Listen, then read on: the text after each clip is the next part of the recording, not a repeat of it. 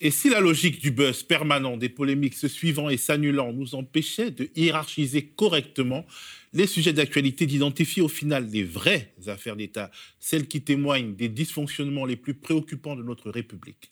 L'affaire de la fusion à problème entre les groupes Veolia et Suez, numéro 1 et numéro 2 de l'eau et des déchets en France, qu'on peut appeler aussi l'affaire Kohler 2, du nom du secrétaire général de l'Élysée accusé de trafic d'influence et aujourd'hui quasiment invisibilisé. Et pourtant, c'est du lourd. Ce n'est pas difficile à comprendre, mais il faut s'y mettre. À la base, c'est une offre publique d'achat de Veolia sur son concurrent Suez, une OPA vendue comme devant aboutir à la création d'un géant français de l'eau. Une fausse bonne idée selon des experts. En effet, elle pourrait aboutir sur des destructions d'emplois, des augmentations de prix liées à la disparition de la concurrence et à terme sur une entrée sur le marché français de multinationales étrangères pour justement recréer la concurrence inscrite dans les traités de l'Union européenne. Mais c'est une fausse bonne idée qui a prospéré contre l'avis du ministère des Finances, Alexis Kohler, secrétaire général de l'Élysée, on le disait, aurait poussé les intérêts de Veolia contre l'intérêt général. Il y a quelques jours, on apprenait qu'une enquête a été lancée par le parquet national financier suite à la plainte de syndicat Alexis Kohler, que l'on qualifie souvent de vice-président tant son influence est grande, mais aussi des patrons de Veolia et d'Engie qui vendaient ses parts dans Suez sont dans le viseur des juges. Le même Alexis Kohler, qui était cité dans l'affaire MSC, sur laquelle nous ne pouvons que vous conseiller l'excellent documentaire de nos camarades du tout nouveau média d'investigation, Off, Off Investigation pour démêler les chevaux de cette affaire Veolia Suez à venir, qui pourrait être le plus gros scandale du quinquennat d'Emmanuel Macron. Je suis sur le plateau avec Mathilde Panot, députée France Insoumise, présidente du groupe parlementaire France Insoumise, qui a dirigé une commission d'enquête parlementaire sur la mainmise sur la ressource en eau par les intérêts privés et ses conséquences.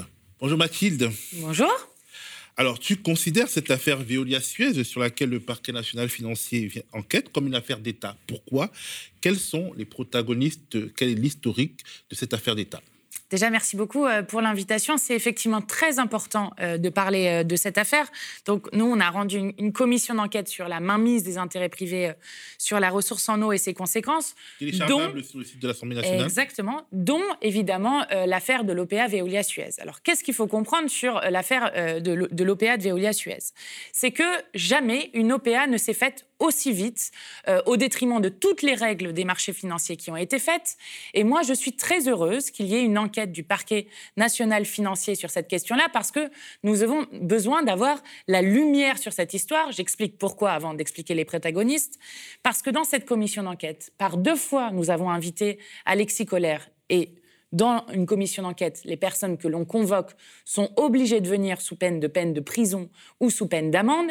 Et par deux fois, M. Alexis Collère a refusé de venir devant la commission d'enquête parce que devant une commission d'enquête, on prête serment de dire la vérité, toute la vérité. Et si c'est faux, si ça s'avère que c'est faux ce que vous avez dit devant une commission d'enquête, vous pouvez ensuite être poursuivi pour parjure. Et donc, Alexis Collère s'est caché de notre commission d'enquête et a refusé de venir, ce qui est déjà extrêmement grave. Alors, qui est-ce qu'il y a dans cette affaire? Vous avez euh, évidemment le rôle de l'Élysée qui est peu clair. C'est-à-dire que donc, vous avez Veolia qui absorbe son principal concurrent, euh, Suez, et euh, avec le PDG de Veolia, qui est Antoine Frérot, qui par ailleurs est le même Antoine Frérot, qui était un soutien officiel d'Emmanuel Macron, qui a financé sa campagne. Et vous avez ensuite le président d'Engie, donc Engie qui détenait des parts de Suez et qui les a vendues à Veolia. Ça, c'est un des scandales. C'est un, peu compliqué, il faudrait y revenir euh, dessus. Mais en tout cas, vous avez ce protagoniste-là, M. Clamadieu, qui est aussi un soutien d'Emmanuel Macron. Vous avez ensuite un, un, cabinet qui est euh, euh, le, fonds euh, donc le fonds Méridiam, qui est quelqu'un qui représentait le candidat Emmanuel Macron auprès des, du club des partenariats publics-privés, donc qui est aussi un soutien d'Emmanuel Macron. Vous avez un cabinet, donc qui est le cabinet Equanime, avec quelqu'un qui était avant euh, PDG d'Engie et de Suez, donc qui est en conflit d'intérêts direct et qui a touché 10 millions d'euros. Et vous avez évidemment Alexis Collère qui aurait passé des coups de téléphone, donc une intervention directe de l'Élysée dans cette affaire, pour finalement euh, favoriser Veolia. Pourquoi est-ce que j'explique ça? J'explique ça parce que effectivement, il faut s'y pencher sur cette affaire pour bien comprendre. Mais en gros, la logique, quelle est-elle C'est que Emmanuel Macron, sous ce quinquennat, a décidé qu'il allait faire des grands géants français. C'est ce qu'il veut faire avec Veolia, avec cette espèce de monopole sur la question euh, de l'eau. C'est ce qu'il a fait avec ADP. C'est ce qu'il essaye de faire avec EDF. Et donc, on voit un président de la République qui finalement décide de favoriser ses copains. C'est exactement ça. C'est vraiment la République des copains dans toute sa splendeur, qui décide de favoriser ses copains, ceux qui l'ont soutenu et ceux qui ont payé sa campagne, pour euh, finalement euh, eh bien, favoriser des intérêts privés au détriment de l'intérêt général. Et cette OPA, si, elle, enfin, si, si le PNF, le parquet national financier, ne fait pas toute la lumière dessus, aura des conséquences désastreuses sur la gestion de l'eau dans notre pays et d'ailleurs euh, dans le monde. Donc, complètement contraire à l'intérêt général dans notre pays. Justement, en fait, euh, on aboutit à une sorte de monopole privé. On a voulu éviter les monopoles publics. On a dit que c'était très mal les monopoles publics et on va vers un monopole privé qui va détruire des emplois puisqu'il y aura des doublons forcément et qui va aussi euh, quelque part euh, conduire à une augmentation des prix. Bien sûr. Et d'ailleurs, les collectivités territoriales qui seront en lien, puisque vous savez qu'il y a encore 60% des Français qui sont en délégation de services au public, donc donc c'est le privé qui gère leur eau, eh bien, ces 60% de Français et donc les collectivités qui font les contrats avec euh, ce monopole-là n'auront aucune marge de manœuvre euh, à discuter, à négocier, puisqu'avant, il y avait le choix, il y a trois grands géants en gros euh, dans, dans, les DSP, il y a Veolia, Suez et la DSP, ça veut dire? délégation de service au public. Donc, mmh. c'est-à-dire que c'est l'eau est gérée par le privé, ce qui, à notre avis, est absolument dramatique. Euh, mais on y reviendra. Euh, mais, on y reviendra. Mais du coup, évidemment que ça va avoir, avoir, des impacts très forts. Alors, on nous dit, oui, mais il y a quand même un Suez France qui, qui, continue de perdurer. Je vous ai pris les chiffres. Vous allez avoir un Veolia qui est à 37 milliards d'actifs, Suez 7 milliards. Donc, en fait, on, crée un petit Suez France pour dire que ça va perdurer mais c'est un Suez qui n'est pas viable en fait à, long terme et qui effectivement va mettre tout le marché de l'eau privée en France dans la main d'un seul acteur qui est Veolia.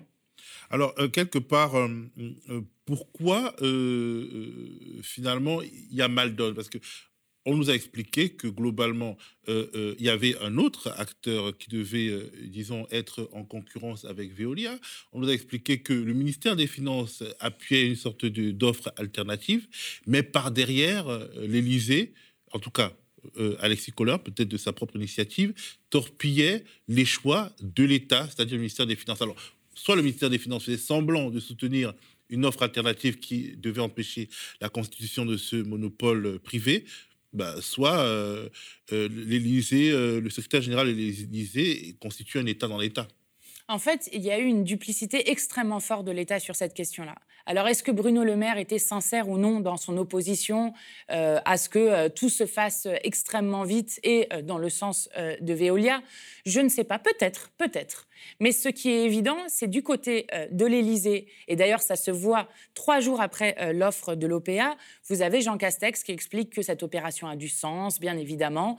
Donc évidemment que du côté de l'Élysée, avec Alexis Collère, mais Emmanuel Macron aussi euh, avec, c'est pas juste Alexis Collère, c'est Alexis Collère et Macron qui ensemble torpillent en fait cette offre alternative, torpillent toutes les règles des marchés financiers. D'ailleurs, peut-être avez-vous vu, mais dans, le parquet national financier, dans la plainte qui a été déposée, il y a aussi euh, euh, l'AMF qui est visée, donc l'Agence des marchés financiers. Pourquoi est-ce qu'elle est visée? Parce que dès le début, elle a disqualifié euh, l'offre concurrente face à Veolia, et il se trouve que le gendre du président, il faut suivre, hein, le gendre du président de l'AMF, donc de ceux qui ont disqualifié l'offre concurrente, et Julien de Normandie, qui est un des premiers soutiens d'Emmanuel Macron.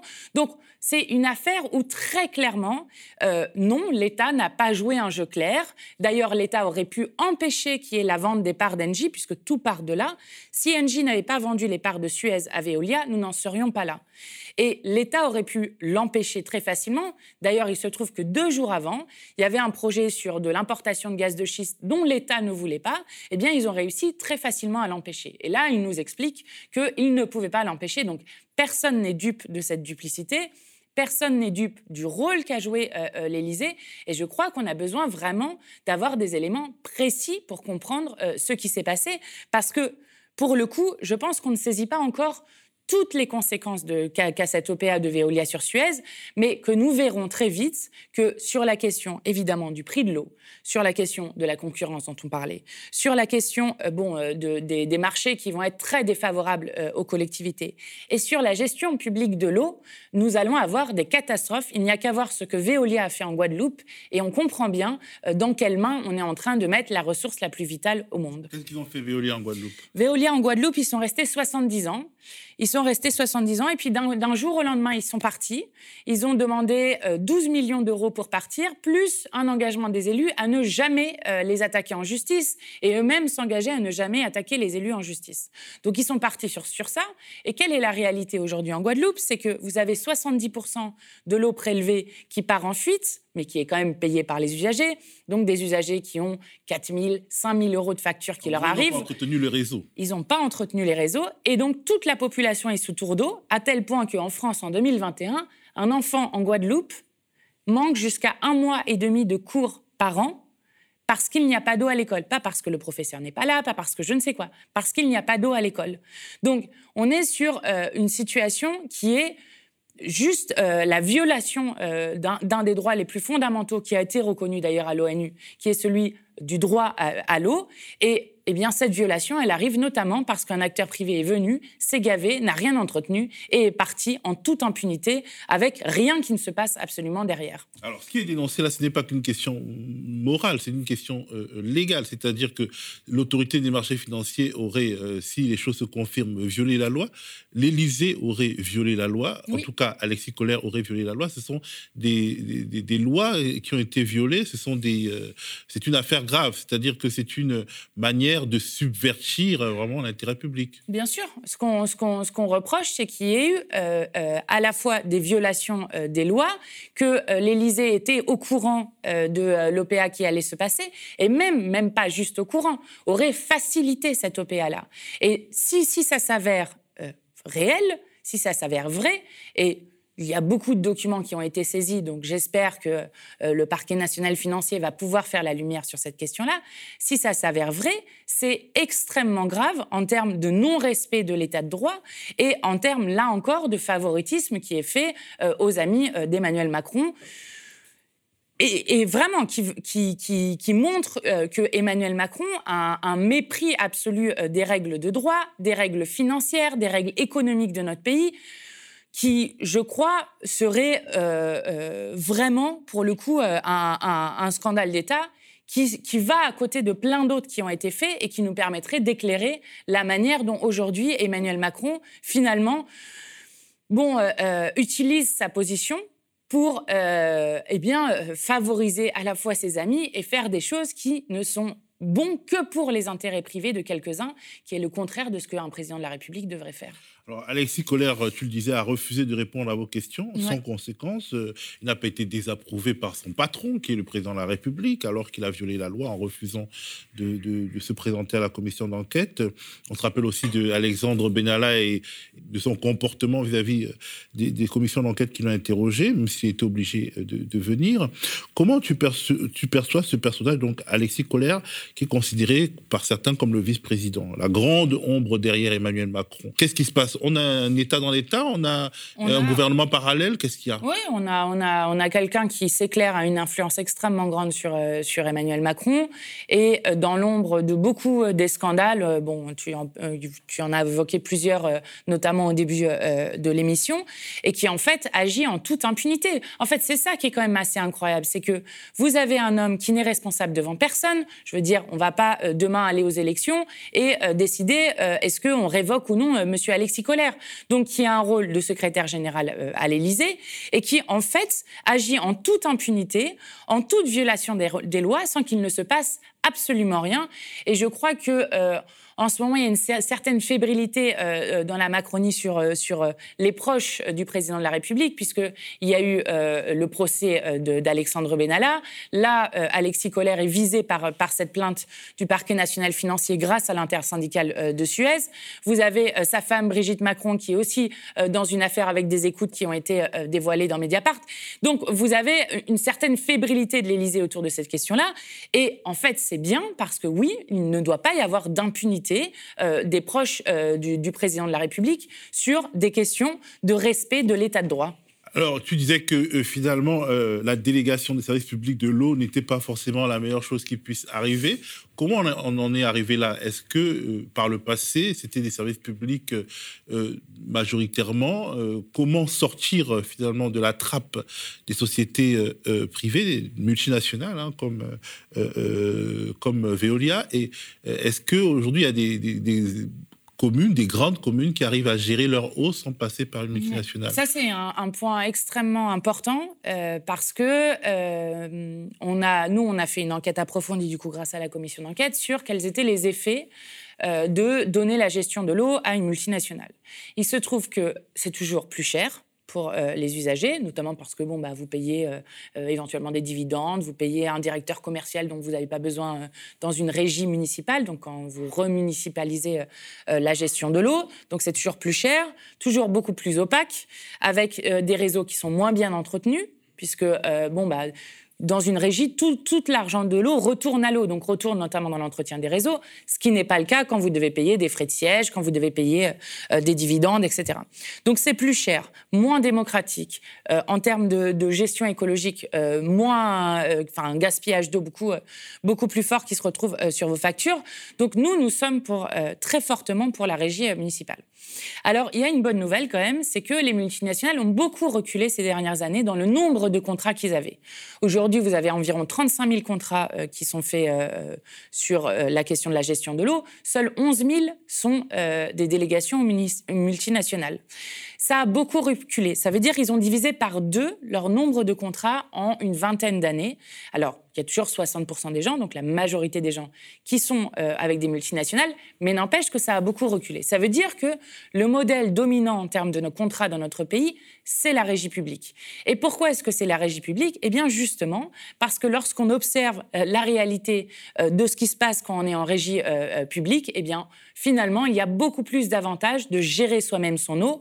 Et, et c'est vers ce mouvement-là qu'on continue d'aller. Et c'est d'ailleurs pour ça que Veolia absorbe Suez aussi c'est aussi pour maintenir des intérêts dans un moment où justement ils sont fragilisés et pour pouvoir garder euh, ces contrats-là, notamment le plus gros contrat européen qui est celui du CEDIF, donc de l'eau euh, en Ile-de-France, dont beaucoup des communes sont en train de sortir d'ailleurs, et beaucoup des grandes villes aujourd'hui revont euh, vers euh, euh, la régie. Alors, une des premières villes qui l'a fait, c'est Paris et Grenoble. Ce sont les deux plus grandes villes qui l'ont fait dès le départ, mais vous en avez beaucoup d'autres. vous avez la question qui se pose à Lyon en ce moment, vous avez la question à Bordeaux, vous avez... Donc, ça, c'est une bonne nouvelle, c'est que petit à petit, on est en train de jeter dehors les multinationales de l'eau en leur disant, en fait, on n'a pas besoin de vous pour gérer notre eau. Par contre, en reprenant les salariés dans la, régie publique, avec, je crois, un sens beaucoup plus fort au travail qui est fait. Alors, on peut aussi imaginer que Veolia, ayant l'impression qu'ils vont perdre une partie de leurs clients, ben, ont l'intention d'augmenter les marges en, en, détruisant la concurrence. C'est-à-dire, dès lors qu'ils sont seuls, ils peuvent ou alors quasiment seuls, ils peuvent peut-être augmenter un peu les marges pour, euh, disons, pour ne pas trop perdre. Alors, il y a l'augmentation des marges, et puis après, il y a des choses un peu plus perverses. Par exemple, ce qu'ils sont en train de faire en Ile-de-France, c'est qu'ils sont en train de développer une technique alors, ça fait 97 ans qu'on est en contrat, euh, euh, le CEDIF, avec Veolia. Donc, euh, vous voyez, c'est un long partenariat. Et il se trouve que c'est cet été que se décidait, enfin cet été en début d'année, que se décidait qui allait être le prochain partenaire après 100 ans passés avec la même multinationale. Vous imaginez dans quel état est Suez. Donc, forcément, c'est Veolia qui va, avoir ce marché-là. Et je pense que le calendrier n'est pas anodin sur cette question-là. Il y a l'augmentation des marges, mais il y a une autre chose qui est en fait d'utiliser le marché français pour développer, et donc sur le dos des usagers français, pour développer des choses à l'international et être euh, un espèce de géant de big data euh, euh, numérique et écologique. J'explique. En Ile-de-France, ils veulent faire quelque chose qui s'appelle l'osmose inverse basse pression. Qu'est-ce que c'est? C'est une technique qui consomme énormément d'énergie, qui par ailleurs rejette de la pollution euh, dans les milieux aquatiques, qui permet de rendre une eau plus pure que pure. C'est-à-dire qu'on fait en sorte que euh, on, passe l'eau dans un processus qui la rend tellement pure qu'elle n'est pas potable euh, juste après ce processus-là, et donc il faut la reminéraliser pour qu'elle soit potable. Bon. Il se trouve qu'en Ile-de-France, l'Agence régionale de santé dit que l'eau est d'excellente qualité en, Ile-de-France. Donc, nous n'avons pas besoin d'une technique plus pure que pure qui utilise plein d'énergie, qui rejette des choses dans. Mais alors, pourquoi est-ce qu'ils le font? Ils le font parce que c'est très pratique, ça va augmenter beaucoup les factures des, euh, des, gens euh, sur la question de l'eau en Ile-de-France, ça va augmenter beaucoup pour quelque chose qui est inutile et qui n'a pas été décidé collectivement. Pourquoi est-ce qu'ils le font? Parce que ça leur permet de développer sur notre dos une technologie qui vont ensuite aller vendre à l'international en espérant gagner des marchés de cette façon-là. Dans des endroits où l'eau est peut-être moins pure. des endroits où l'eau est peut-être moins pure et puis des endroits où, comme vous avez, vous vous rappelez Brune Poisson qui racontait à tout le monde euh, lorsqu'elle était secrétaire d'État qu'elle, elle avait fait euh, le droit à l'eau pour, euh, pour toutes et tous en Inde. Et ben, il se trouve que qu'est-ce qu'elle avait fait en Inde? Elle avait privatisé l'eau et et c'est ce que va faire Veolia en vendant des technologies, en disant, regardez, euh, même si on n'a pas forcément besoin, regardez, on va utiliser cette technique-là. Et puis c'est aussi une technique, j'alerte dessus, hein, parce qu'il y a une question évidemment de quantité d'eau qui se pose pour l'avenir, c'est le dérèglement climatique, mais aussi de la qualité de l'eau. Et ça, c'est notre modèle industriel notamment notre modèle agricole, qui font une pollution de l'eau extrêmement forte. C'est quand même vachement plus pratique plutôt que de dire on change de modèle agricole. On arrête avec un paysan qui se suicide tous les jours dans notre pays, on arrête avec des pesticides qui empoisonnent tout le monde. C'est quand même vachement plus pratique d'avoir une multinationale qui vous dit vous inquiétez pas, j'ai une technologie très chère euh, que vous allez acheter, qui va rendre l'eau plus pure que pure. Et puis comme ça, on n'a pas besoin de s'occuper de ces, affaires-là. On continue euh, tant, tant qu'on peut avec un modèle qui rapporte de l'argent à d'autres multinationales, notamment Monsanto Bayer. Et, en fait, euh, on, continue à tout va plutôt que de faire les ruptures dont on a besoin. C'est ça que Veolia est en train de faire, c'est ça que Veolia est en train de, monter sur notre dos, et c'est ça qu'ils vont aller vendre aux autres pays en continuant, nous, à aller euh, euh, faire je ne sais pas quoi dans des mines, faire je ne sais quelle pollution un peu partout, mais en disant, regardez, c'est super, on a une technologie qui permet de rendre l'eau plus pure que pure, qui est, à mon avis, une très, très, très mauvaise idée si on met le doigt dedans pour l'avenir. Bah là, justement, il parle de technologie. Il y a les technologies euh, d'avenir, il y a aussi les investissements. Les multinationales euh, ont accès au marché financier à des conditions qui sont bien meilleures que celles des communes, surtout des petites et des moyennes communes. Est-ce que quelque part, c'est pas ça qui est le, enfin, qui constitue le socle de la puissance de ces multinationales, dans la mesure où, bon, une ville comme Paris ou bien comme Bordeaux peut emprunter sur le marché, je suppose, mais une ville déjà euh, plus petite, euh, ou euh, je sais pas, Charleville-Mézières ou Chambéry, c'est peut-être un peu plus moins évident. Les villes surendettées, c'est moins évident, et surtout en dehors de la France, les pays, les grandes villes des pays du tiers monde n'ont absolument pas accès au marché financier. Est-ce que c'est pas ça le, la puissance de, de, ce modèle de multinational? Alors c'est sûr qu'il s'appuie sur cette question-là, mais en fait il y y a deux choses qu'il faut différencier. La première c'est il ne faut pas aller dans le tout technologique sur l'eau. Il ne faut pas. Parce que si on commence à faire ça, par exemple en Guadeloupe, je vous disais, état des nappes phréatiques absolument inquiétante, l'Agence régionale de santé qui dit que si dans 10 ans on ne fait rien, euh, vu que le réseau d'assainissement lui aussi est percé de partout, vous n'aurez plus aucune eau euh, de qualité très bonne ou excellente en Guadeloupe qui créera des maladies chroniques, des problèmes sur le tourisme, etc. Et on nous, propose de faire euh, une usine de désalinisation de l'eau, donc de prendre de l'eau de mer et de la rendre euh, en eau douce. Ça, si on commence à aller vers des choses comme ça, il y a des endroits où peut-être ça se justifie, mais en Guadeloupe, il y a trois fois plus d'eau euh, par an et par habitant que ce qu'il y a en Hexagone. Si on commence à faire ça, ça veut dire qu'on on enchaîne sur un modèle dont on ne sortira jamais. Donc il faut arrêter avec le tout technologique. Ça, c'est la première des choses. La technologie, ça peut se justifier dans des conditions extrêmement spécifiques, mais ça ne peut pas être utilisé pour justifier un modèle qui continue à détruire absolument tout, euh, les écosystèmes, euh, la vie et la vie humaine euh, et la vie de, toutes les espèces en général. Ensuite, il y a une deuxième des choses, c'est la question de l'investissement. Moi, je pense qu'il faut qu'on mette en place des règles, notamment d'investissement dans les réseaux, où on n'a pas le droit de sous-investir dans les réseaux. Parce que c'est ce qui s'est passé pendant des années. Les multinationales, elles faisaient leur beurre sur cette question-là. C'est-à-dire qu'elles sous-investissaient dans les réseaux, donc elles récupéraient euh, euh, l'argent de l'eau euh, des usagers, elles sous-investissaient, donc elles pouvaient distribuer dividende après dividende. Et d'ailleurs, on a vu dans les chiffres récemment encore que Veolia allait extrêmement bien. Donc, il faut mettre une norme où on oblige à investir dans les réseaux. Et la deuxième des choses, c'est que moi, je suis favorable à ce qu'il y ait un grand plan d'État et qu'on arrête justement de faire dépendre d'une financiarisation ou d'autres choses la question euh, de la ressource en eau, qui est un grand plan d'État pour qu'on remette à niveau les réseaux, ce qui permettrait à la fois de créer de l'emploi et puis d'avoir des réseaux qui ne gaspillent pas de l'eau euh, à, gogo, puisque dans l'Hexagone, on est à 20% de l'eau qui est perdue dans les fuites. Euh, je le disais, il y, a des, endroits, notamment des territoires d'outre-mer, où on est à euh, la moitié, voire à 7 sur 10 qui, des litres qui sont perdus.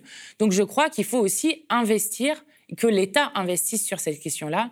Nous en avons les moyens et je pense que dans l'intérêt général, nous devrions arrêter avec la financiarisation de la ressource en eau. Peut-être avez-vous vu, mais une des raisons pour lesquelles nous avons créé la commission d'enquête, c'est que depuis novembre 2020, on peut euh, euh, spéculer en bourse sur la question de l'eau. Ça arrive euh, à ce qui a été fait en Australie, qui est le premier pays à avoir créé des marchés de l'eau. Et lorsqu'il y avait eu les méga-feux en Australie en 2019, peut-être vous en rappelez-vous, mais euh, à ce moment-là, il y avait eu euh, un fonds de pension qui avait acheté des euh, milliards de mètres cubes d'eau australienne pour arroser des amandes qui étaient ensuite envoyées à l'export, alors qu'il y avait les méga-feux à côté. Mmh. Eh bien, faire des marchés de l'eau, c'est ça. Croire que le marché est raisonnable, eh bien, c'est toujours faux. Et croire que le marché peut gérer une ressource aussi vitale que l'eau, eh bien, c'est, je crois, être une folie, folie absolue. Donc nous devons définanciariser la question de l'eau. Merci en tout cas Mathilde, c'était passionnant. Euh, voilà, c'est la fin de, ce petit entretien qui remet les choses au, clair sur cette fameuse affaire Kohler 2 euh, sur cette, ce fameux scandale Suez-Veolia et plus largement sur la question de la euh, privatisation et de la financiarisation d'une ressource nécessaire à la vie, c'est-à-dire l'eau. Merci à vous. Le média devient une coopérative, alors pour garantir son indépendance, n'hésitez pas à devenir sociaux et à nous soutenir sur le mediatv.fr. Et pour ne rien rater de nos contenus, abonnez-vous au podcast.